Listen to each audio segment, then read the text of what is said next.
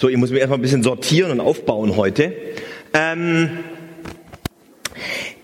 ich habe mir eigentlich vorgenommen, heute über die Schlusse zu sprechen.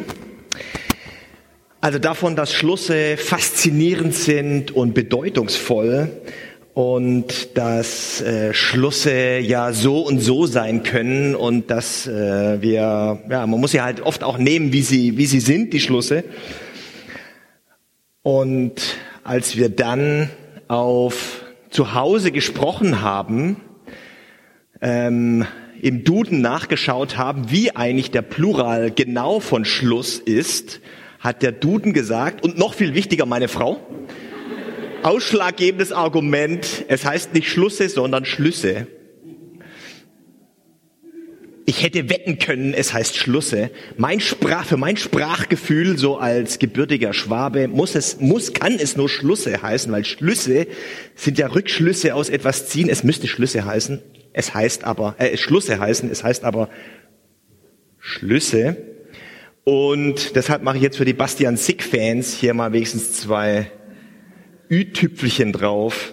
Und ich werde aber in der Predigt für euer, für die Bastian Sick-Fans und für mein Sprachgefühl immer mal ein bisschen switchen zwischen Schlusse und Schlüsse. Ich hoffe, ihr seid damit einverstanden. Und auch die Hörer des Podcasts zu Hause dann halten das aus. Also, die, Schlu die Schlüsse, die Schlusse, ich habe nach Ostern mir mal vorgenommen, etwas über die, äh, in die Evangelien reinzulesen, die Schlusse wie geht's eigentlich nach Ostern, nach Kreuz und Auferstehung weiter? Und dabei sind mir ein paar Dinge aufgefallen, die ich gerne mit euch teilen möchte, die in allen vier Schlüssen der, von allen vier Evangelien so stereotyp sich wiederholen. Die Schlüsse die Schlüsse der Evangelien sind ja relativ, die sind ja kurz.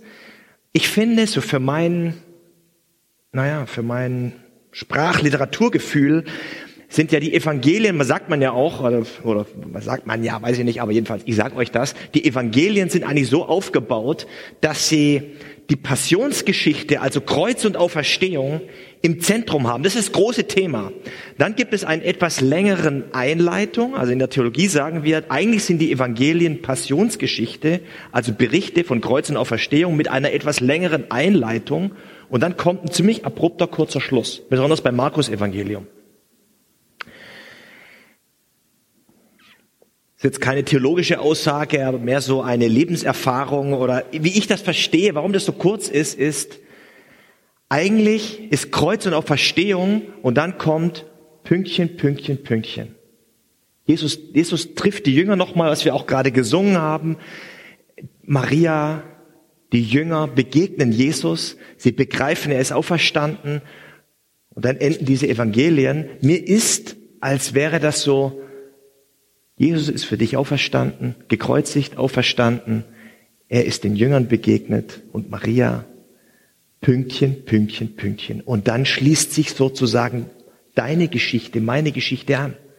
Die Kirchengeschichte. Deswegen sind die so kurz. Es ist im Grunde Pünktchen, Pünktchen, Pünktchen. Und jetzt kommt eure Geschichte, unsere Geschichte, bis heute. Ist das nicht Wahnsinn? Gott hat diese Geschichte der Evangelien weitergeschrieben bis heute.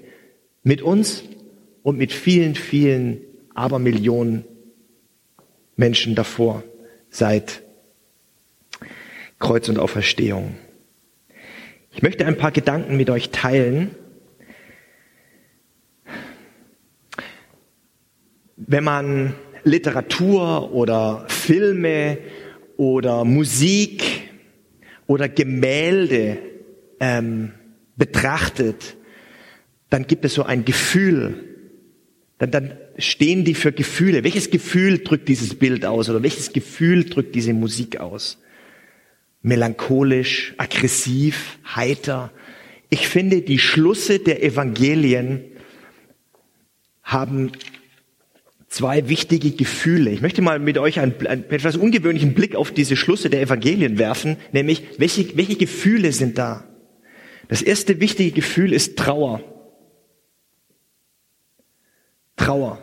Wir sind ja, kommen ja noch von dieser Katastrophe des Kreuzes her.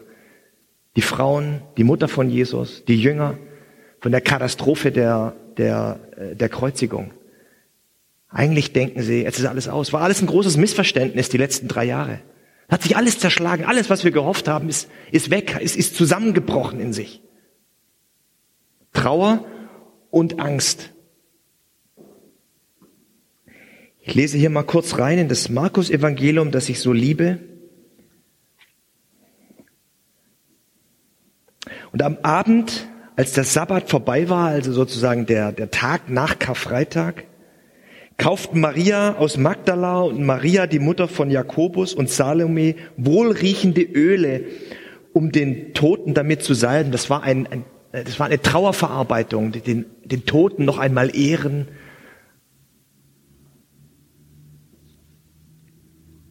Ganz früh am Sonntagmorgen, dann, als die Sonne gerade aufging, kamen sie zum Grab.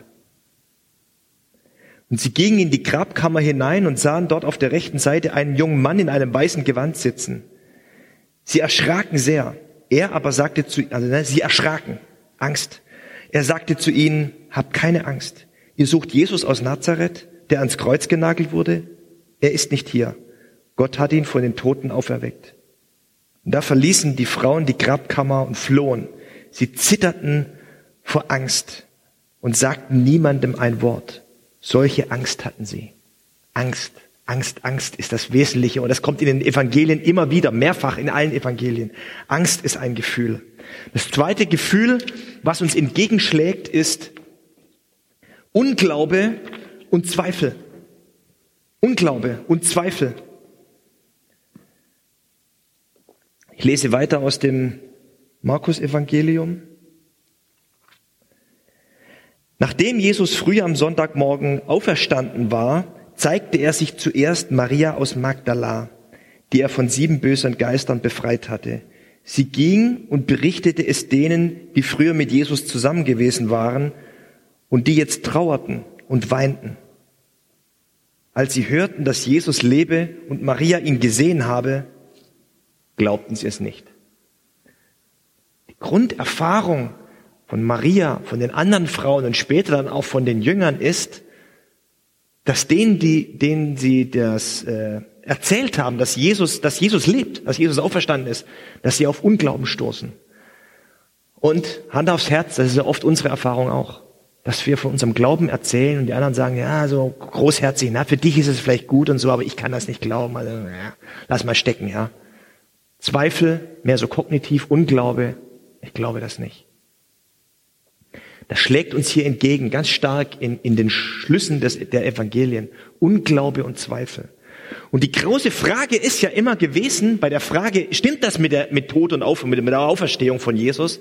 Wie kommt es, dass eine Gruppe von Menschen, die Frauen, Maria, die Jünger, die voller Trauer, voller Angst waren, dass die Römer ihn jetzt auch ans Leder wollen, die selber nicht glauben, selber voller Zweifel sind, Thomas, ja, dass, wie kommt es, dass sie zu begeisterten Verkündigern des Evangeliums wurden, der Auferstehung, Zeugen der Auferstehung?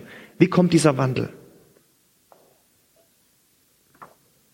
Meine Antwort ist, meine Antwort ist, die wir auch gesungen haben, die wir in den Texten finden, in unseren Liedern, in unseren christlichen, dass Jesus auferstanden ist von den Toten, dass es wahr ist. Es gibt ja immer die eine Fraktion, die sagt, Jesus ist gekreuzigt worden, aber er ist nicht auferstanden. Auferstehung, das gibt es nicht. Das haben die ersten Christen sich ausgedacht. Eine Fiktion. Sie haben einfach die Geschichte weitererzählt. Sie haben einfach weitergemacht in diesem Jüngerschafts- und Glaubens- und Hoffnungsmodus. Und es gibt die andere Fraktion, habe ich jetzt wieder, wieder gelesen, ähm, hier in der Zeit, was, wenn Jesus nie weg war, der dreht den Spieß genau um und der sagt, natürlich ist das Grab leer gewesen.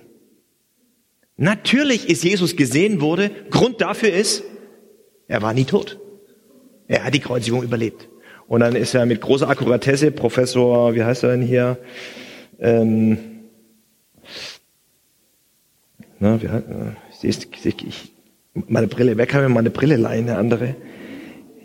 E egal, ich sie kennen wir eh nicht. Ein Professor für, für mittelalterliche Geschichte.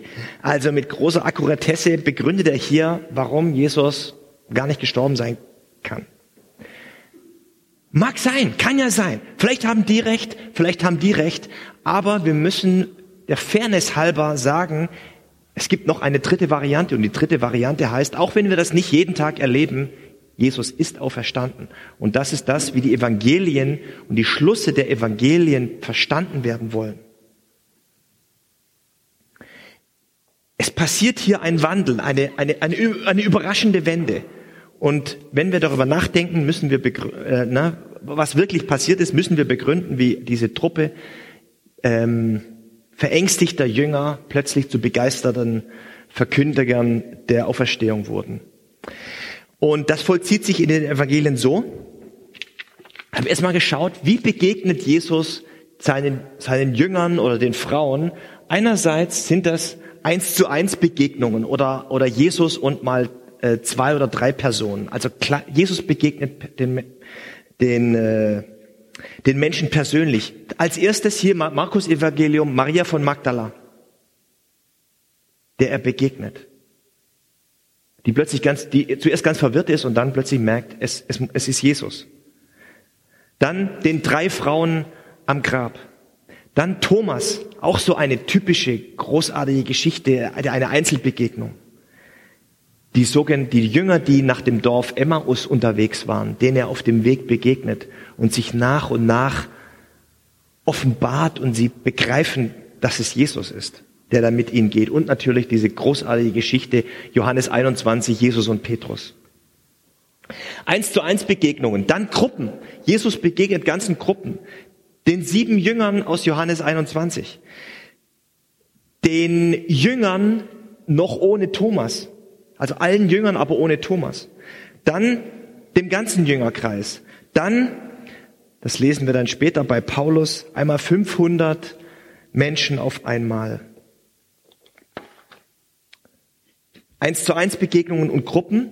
Dann, wie, also was sind die, ihr habt, ihr habt mal geschaut, was sind eigentlich die Settings, in welchen Settings begegnet Jesus seinen Jüngern? Beim Essen. Beim Essen. Beim Essen. Beim Essen. Deshalb Church Brunch, Leute. Deshalb geht es nicht ohne, ohne Essen beim Gottesdienst. Es kann nicht sein. Es kann nicht sein. Beim Essen. Beim Essen begegnet Jesus seinen Jüngern. Der Jüngerkreis in Lukas 24, als, sie, als Jesus kommt und sie denken, es ist ein Geist und plötzlich fängt dieser Geist an, mit ihnen zu essen. Geister essen nicht.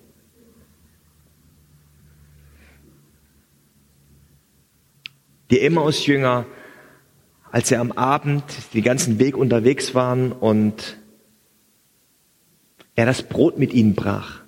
Plötzlich begreifen sie, es ist Jesus. Und dann Johannes 21, Jesus am See Tiberias, Petrus und die anderen fahren hinaus. Die Geschichte, die wir an Ostern hier hatten. Und Jesus sie einlädt ans Ufer, das Kohlefeuer ist da und sagt, kommt und esst. Der erste Church Brunch der Weltgeschichte. Beim Essen. Ganz oft, es gibt diese eins zu eins Begegnungen, aber ganz oft in der Gemeinschaft mit anderen. In der Gemeinschaft mit anderen begegnet man Jesus. Begegnen sie in diesen Schlussen der Evangelien Jesus. Und bis heute ist das so. In der, deshalb feiern wir Gottesdienst. Klar kann man den Jesus Friends Podcast ähm, anhören, mache ich immer gerne dafür Werbung. Klar kann man eine tolle Predigt im Internet ansehen. Leider ist man allein, es sei denn, man postet irgendwas als Kommentare. Aber der Mehrwert eines Gottesdienstes ist die Gemeinschaft. Und Jesus hat von Anfang an sich Menschen beim Essen in der Gemeinschaft mit anderen besonders gern, besonders stark ähm, äh, äh, offenbart. Und durch Gespräche. Und die Gespräche, liebe Freunde, sind nicht so abgelaufen, dass Jesus aufgetreten ist und gesagt, schau mal, hört mal zu, ich bin's, und sie dann zugetextet hat. sondern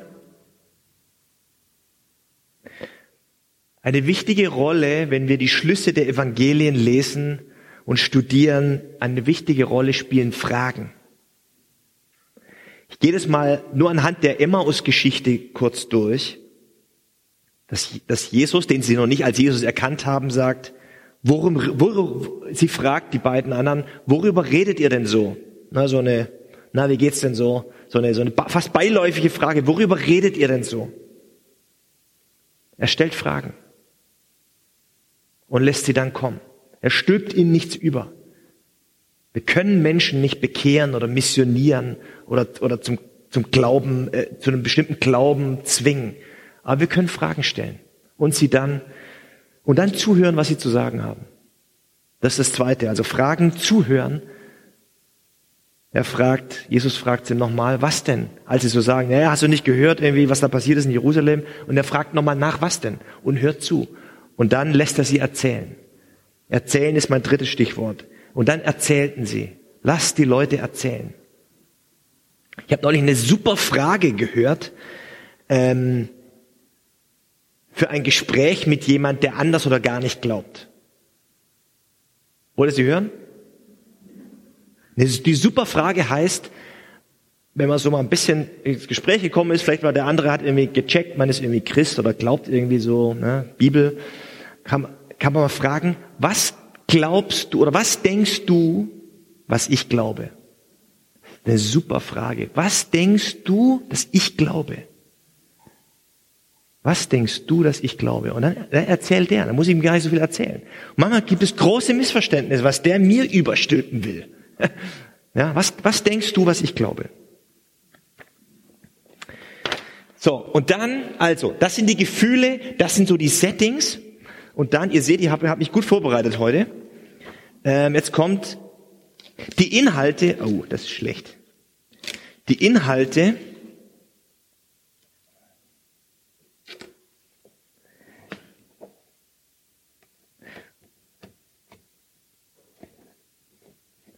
Worüber haben die gesprochen?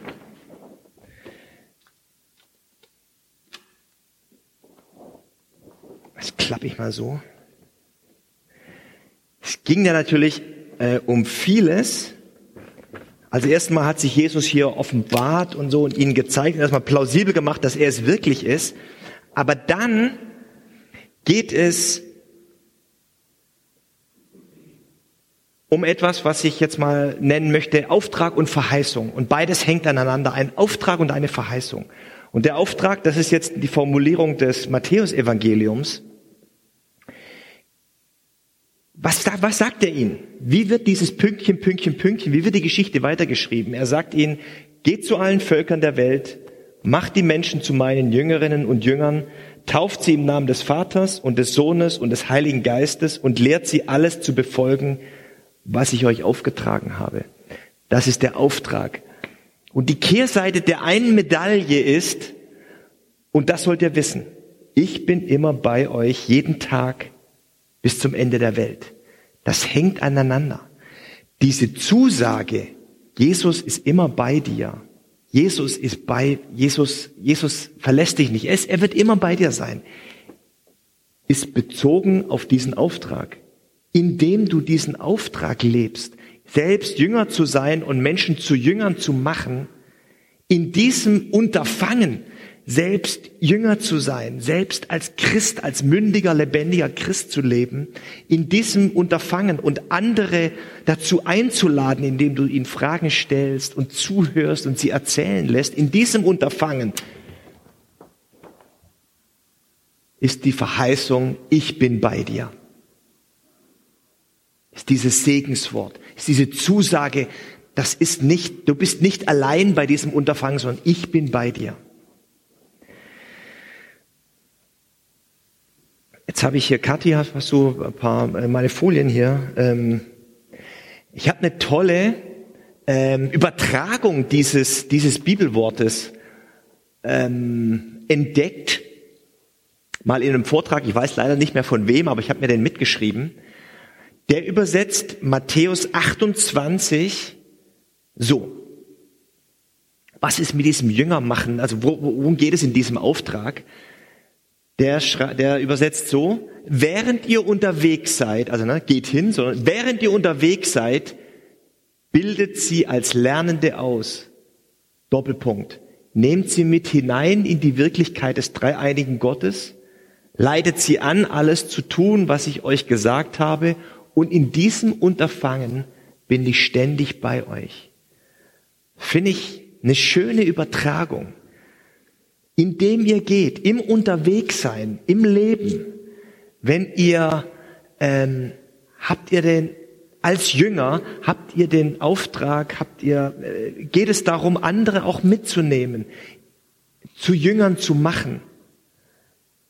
Und indem ihr sie mit hineinnehmt in die Wirklichkeit des dreieinigen Gottes und sie lehrt und sie herausfordert mit dem, was ich euch gesagt habe. Und in diesem Unterfangen, in diesem Unterwegssein bin ich mitten bei euch.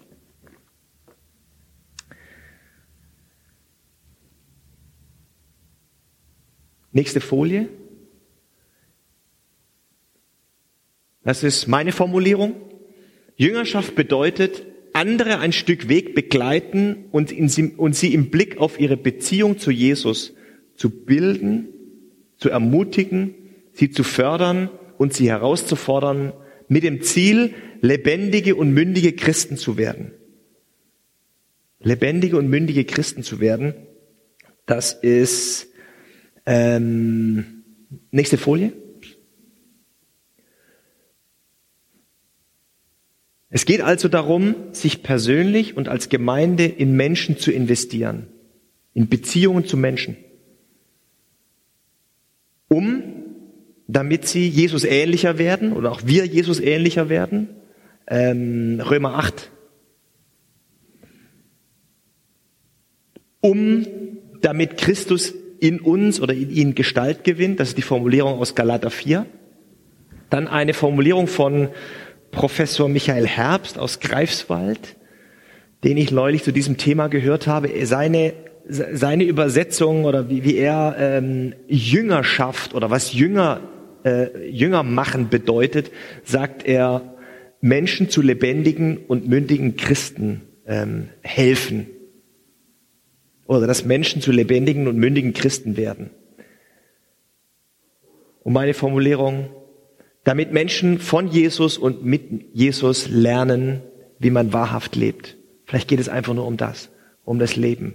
Wie lebt, dass wir von Jesus lernen, wie man lebt, wie man wahrhaft lebt. Das waren jetzt ein paar Definitionen.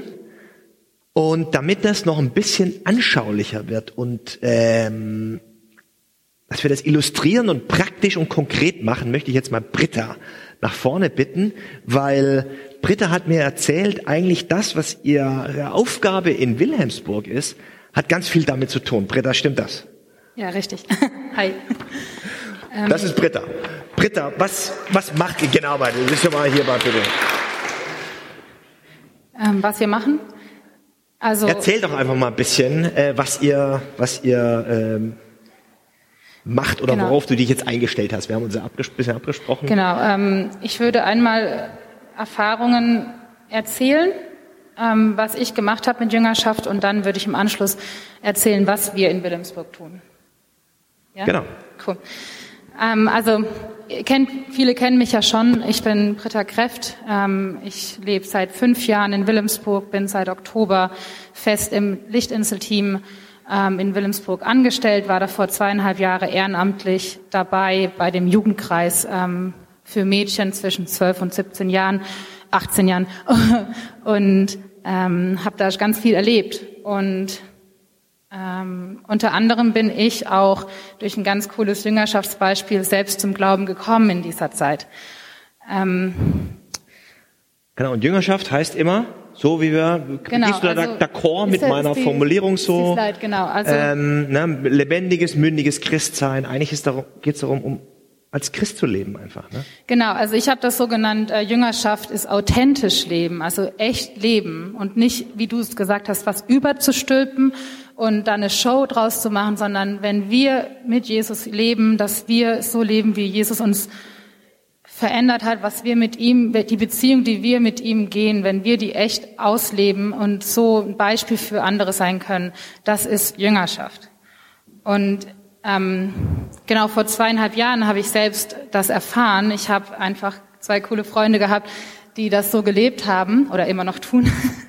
Und ähm, durch deren Beispiel habe ich immer mehr erkannt, was es heißt, mit Jesus eine Beziehung zu haben und habe ihn dadurch immer mehr kennengelernt und wurde Stück für Stück ähm, verändert und habe es dann irgendwann auch verstanden, dass also ich habe mein Leben lang immer äh, gehört, was Gott großartiges getan hat für uns, aber ich habe nie verstanden und es auch nie für mich annehmen können, was Jesus für mich getan hat. Und durch dieses Beispiel von Jüngerschaft habe ich es verstanden und konnte es annehmen und stehe jetzt hier und mache gerade das Gleiche einfach in Willensburg jetzt Aber sag, auch. das ist ein spannender Punkt jetzt. Genau. Äh, Sag noch mal einen Satz dazu. Was, was haben die gemacht? Was hat dich da so mit, wie soll man das sagen, mitgerissen oder was, hat diese Veränderung ausgelöst? Kann man das sagen? Ja, durch, durch diese Freundschaft ist einfach so, dass ich habe mit mit denen meine Zeit verbracht. Ich habe selbst bemerkt, dass sie anders sind als ich und ähm, habe gemerkt, okay, es tut mir gut, was sie da tun und habe einfach auch Fragen gestellt und habe angefangen mitzumachen. Ich habe das nicht laut formuliert, dass ich Jesus gar nicht kenne. Das war mir in dem Moment gar nicht so bewusst und auch nicht so wichtig, das zu sagen, sondern ähm, ich habe es einfach genossen, diese Gemeinschaft zu haben, weil ich gespürt habe, da ist was anders und das brauche ich und das möchte ich haben.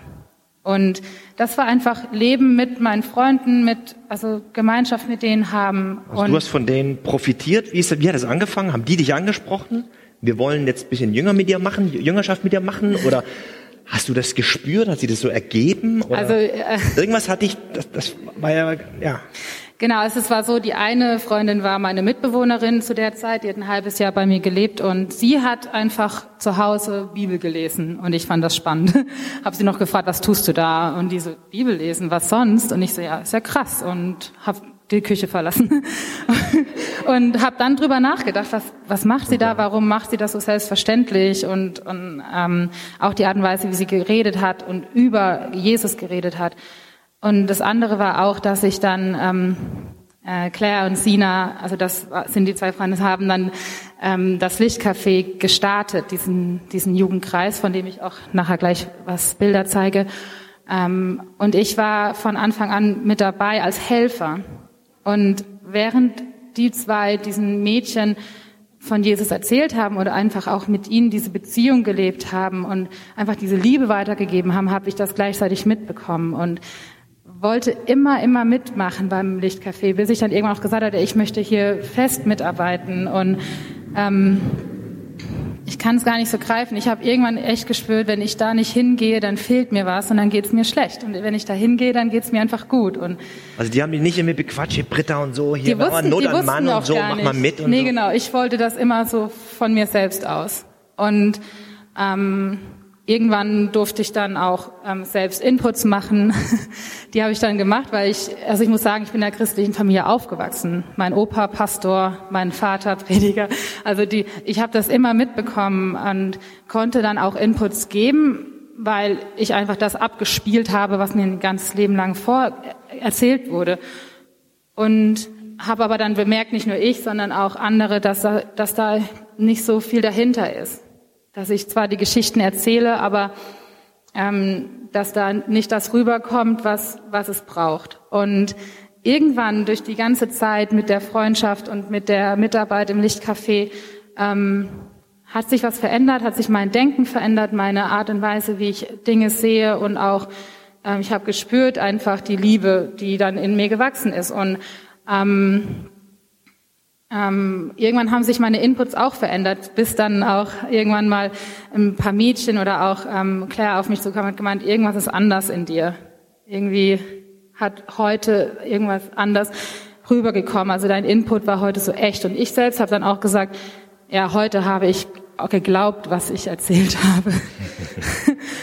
genau, und dann ging das alles sehr, sehr schnell ähm, zu dem Erkenntnis, dass ich auf einmal doch Jesus kennengelernt habe und ähm, das zu erfahren, wie mein Leben sich auf einmal geändert hat und alles so cool geworden ist. Also ich war jetzt kein schlechter Mensch davor, aber es gab halt Sachen, die man dann auf einmal nicht mehr getan hat oder einfach auch Denkweisen, die man einfach verändert hat. Und ähm, es ging dann sehr schnell, dass ich dann vor im März 2018 dann in die Mission gerufen worden bin. Also in die Mission gerufen. Ja. Was bedeutet das? Also wie gesagt, ich bin zweieinhalb Jahre. Ruf die Mission doch. Hallo, Britta.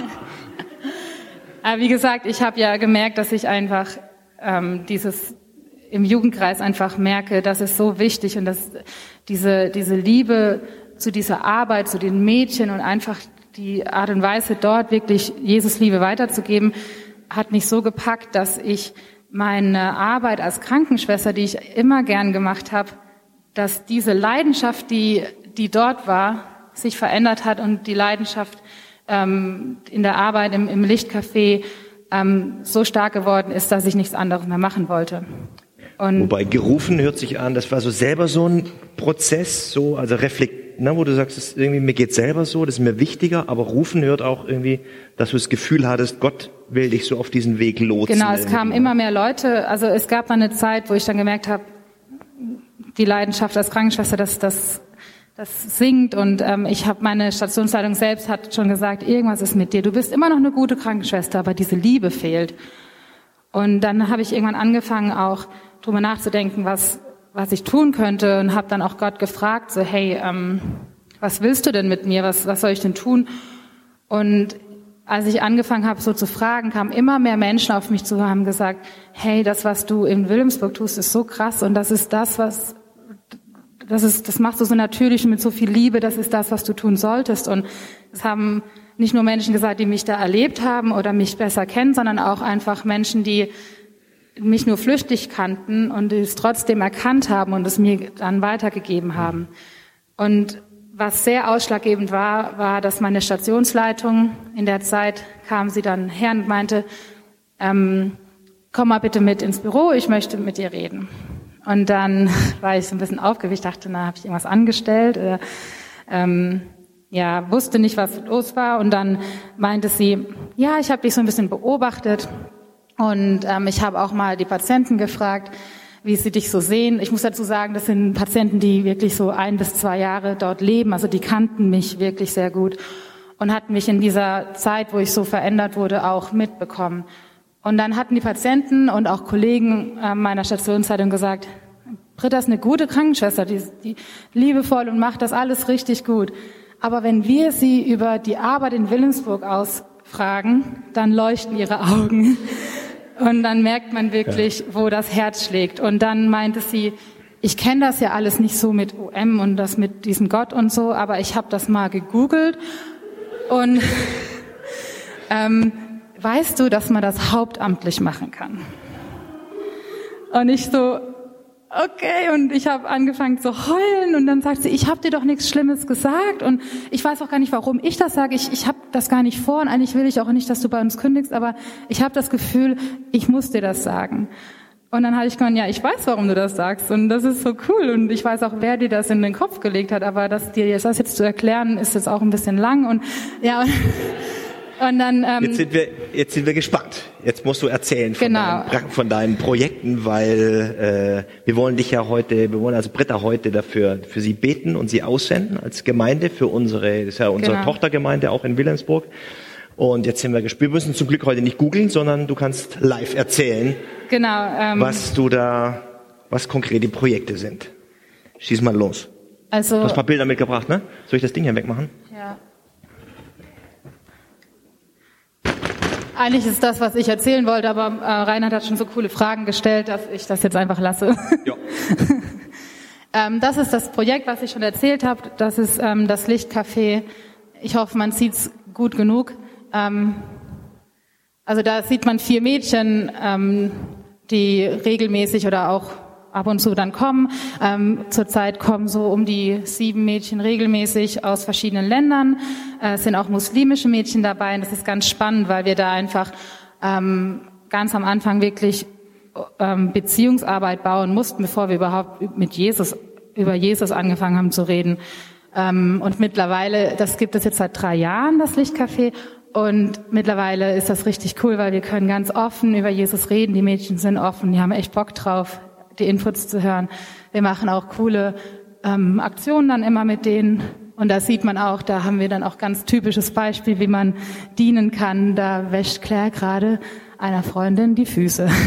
so wie Jesus es getan hat. Also solche Beispiele. Bibel, Bibel wir geben aus, das Bibelpredigt weiter. praktisch sozusagen. Genau, es gibt immer wieder verschiedene Themen. Da war das Thema ähm, Dienen und wie Jesus es getan hat. Dann haben wir samstags immer einen Bollerwagen. Ähm, da, das macht das ganze Team mit. Da gehen wir in den Sanitas Park. Wer Wilhelmsburg kennt, das ähm, ist um die Ecke von, von einem Flüchtlingscamp. Und da gehen wir samstags hin mit einem Bollerwagen voller Spielsachen, gehen auf die Wiese und fangen einfach an zu spielen. Und da gibt es immer ganz viele Familien und Kinder, die dann einfach dann mitkommen oder das sehen und einfach mit uns spielen. Und genau, so der kommen wir gut in Gespräche mit, Ja, ja. mit den Der Eltern. Schlüssel sind, ne, haben wir ja gerade jetzt bei dem Stichwort Jüngerschaft gehört, der Schlüssel sind immer und immer wieder Beziehungen, eigentlich Freundschaften und weiß man ja, Wilhelmsburg sind 70 Prozent der jungen Leute unter 18 haben Migrationshintergrund. Das ist eigentlich eine interkulturelle, interreligiöse Arbeit auch. Genau. Macht, ja. Genau, also ist Beziehung bauen und einfach ähm, so denen dienen einfach auch wirklich im Vordergrund. Ähm, dann gibt's die Kids-Partys. Ähm, ja, da, das ist ab und zu, das ist ähm, zwei bis dreimal im Jahr. Also wir sind froh, wenn es zweimal stattfindet. Ähm, Im Wintermonaten ist es in einer, in einer Halle im SBZ ähm, in Wilhelmsburg und im Sommer ist es im Park. Wir haben den Inselbären, das, der ist so beliebt. Also wenn der durch die Reihen, durch die Straßen läuft, wissen die Kinder schon, da kommt die nächste Kids Party bald. Ähm, wir spielen mit denen, aber es, es gibt auch ein evangelistisches Theaterstück jedes Mal und parallel wird ein Elterncafé veranstaltet, damit wir auch mit den Eltern in Kontakt kommen. Und es wird dann auch immer in den Gottesdienst eingeladen oder zu verschiedenen Projekten, die wir machen. Dann gibt es seit kurzem Strick und Schick, das macht eine Kollegin. Ähm, jeden Donnerstag in der Lichtinsel, da kommen Frauen in die Lichtinsel zum Handarbeiten oder auch einfach zum Kaffee trinken und ähm, reden. Und was richtig schön ist, da kommen muslimische Frauen, aber auch christliche. Und das ist halt einfach cool, dass die da einen Punkt haben, wo sie sich treffen und reden können. Ein Kollege von uns, der geht jeden Freitagnachmittag ins Camp und repariert Fahrräder. Ich weiß nicht, ob man das erkennen kann. Da sitzt er gerade mit ein paar Jungs auf dem Boden und repariert. Und er, wenn er manchmal erzählt, was er so macht, ähm, das ist immer ganz spannend. Also man denkt, ah, er geht nur Fahrräder reparieren, aber die Gespräche, die da rauskommen und die und er lässt die Jungs mitmachen und ermutigt sie auch dadurch, einfach selbst äh, was zu machen und was zu lernen. Und ähm, das ist auch eine ganz coole und wichtige Arbeit, die er da macht. Wir gehen viel die Familien in den Camps oder auch im Stadtteil besuchen, je nachdem wie Zeit ist und jeder hat so seine eigenen Kontakte. Das, aber es ist auch sehr wichtig, dass wir bei denen, mit denen die Beziehung aufrechterhalten. Bibellesen hat sich ähm, herauskristallisiert. Also ähm, vom Lichtcafé hat, ist ein Mädchen zum Glauben gekommen, die wurde vor zwei Jahren im Sommer getauft. Ähm, und dann hatten wir angefangen, mit der Bibel zu lesen. Mittlerweile ähm, machen das verschiedene Leute aus dem Team mit verschiedenen ähm, ähm, Menschen, also eins zu eins Bibel lesen. Das ist auch ähm, sehr wertvoll. Ähm, genau. Und das sind Projekte, wo ich jetzt keine Bilder zu hatte. Also wir haben Frauenfrühstück einmal im, alle drei Monate. Ähm, dann doch Fahrräderin hatte ich ein Bild von Nachhilfe, kommt ähm, Mittwochnachmittags, ähm, findet Nachhilfe in der Lichtinsel statt. Deutsch, Englisch, manchmal Mathe. Ähm, das ist auch richtig cool. Das wird auch sehr gut angenommen von den Kindern. Und Kleidertausch. Ähm, die Projekte sind gemischt, manchmal Lichtinsel, Jesus Friends, aber ich habe es extra Projekte auch in Wilhelmsburg genannt, weil ähm, das ist sehr vernetzt und ähm, aber beide beide, also die Jesus Friends und die Lichtinsel Ja, machen vielleicht kann man das mal kurz sagen. Also Lichtinsel ist ja eigentlich ein, äh, ist ein Projekt von ähm, OM. Hauptsächlich korrespondiert, aber arbeitet eng zusammen mit unserer Tochtergemeinde äh, Jesus Friends Wilhelmsburg. Und das ist so, dass du du gehörst ein Team an, ne? Genau, das genau. auch im Grunde auch so gemischt. Ähm, Also hier ist Ähm. Xavier Michel, das ist ja der Pastor von den Jesus Friends. Claire ist ja Jugendleiterin bei den Jesus Friends angestellt, aber auch ähm, Lichtinsel. genau. Also du bist Genau. Teil eines Teams da. Richtig. Auf jeden Fall nicht jetzt irgendwie Einzelkämpferin. Nein. Und sag vielleicht nochmal, ähm, für was können wir besonders beten? Aber wir sind gerade in der Visionsfindung. Also wir haben, ähm, also die Lichtinsel hat die Gemeinde Jesus Friends Wilhelmsburg gegründet und die steht seit ein paar Jahren auf eigenen Füßen und wir sind gerade dabei, sie wirklich selbstständig ähm, stehen zu lassen. Und jetzt haben wir seit Januar einen neuen Leiter, der Hauke. Der ist da auch mit seiner Familie hier rechts zu sehen. Und mit ihm sind wir jetzt als Team dabei, ähm, eine neue Vision für unser Team zu finden. Dafür könnt ihr sehr gerne beten. Wir treffen uns wirklich wöchentlich und ähm, beten und machen Gebetsspaziergänge und sind da ganz gut dabei. Also die, Vis- äh, die genau die Vision, was ist so euer neuer Auftrag da jetzt, gerade wo du so, ne, bist ja noch nicht so lange dabei. Und sicherlich das Lichtcafé, die Mädchen, Ja. die liegen dir, glaube ich, besonders am Ja. Herzen, dass sich da was tut, dass du auch so eine äh, Jüngerschaftsmentorin sein kannst, wie du es erlebt hast bei Claire und bei Tine war das, ne? Habe ich richtig verstanden, oder? Oder Äh, wer war die andere? Sina. Sina, okay. Aber Tina ist auch super, die macht Tina, das auch Sina, ganz toll. ja, die sind beide da, ja.